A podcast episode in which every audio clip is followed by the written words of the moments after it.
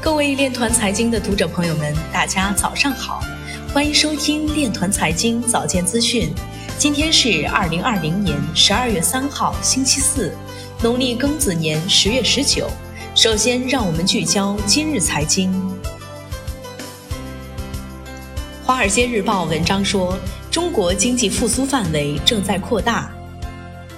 助力乡村振兴，中国人寿全方位帮扶广西天等县脱贫致富。纽约数字投资集团为双加密基金筹集1.5亿美元。俄罗斯金融机构对拟议的 CBDC 表示担忧。普洱市发布2020至2025数字经济发展规划和区块链产业发展规划。重庆市两江新区与重庆银保监局达成合作，共同推动区块链等数字经济企业积累。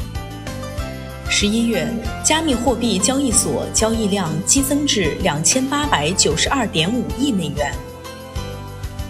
比特币二十四小时链上实际交易量环比上升百分之十八点五一，距今转账频繁。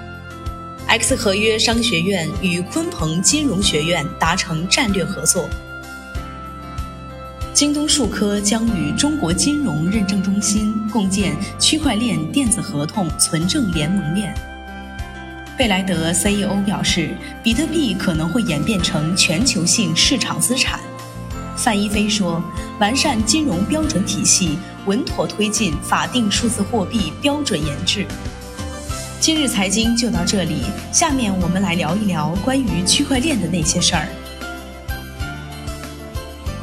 北京市体育局印发《北京市贯彻落实体育强国建设纲要实施方案》，方案指出，推动科技手段新应用。发挥首都全国科技创新中心优势，推动 5G、8K、AR、大数据、人工智能、物联网、区块链等新技术在体育产业研发应用，积极发展高端智能体育制造业和服务业，加强智慧体育建设。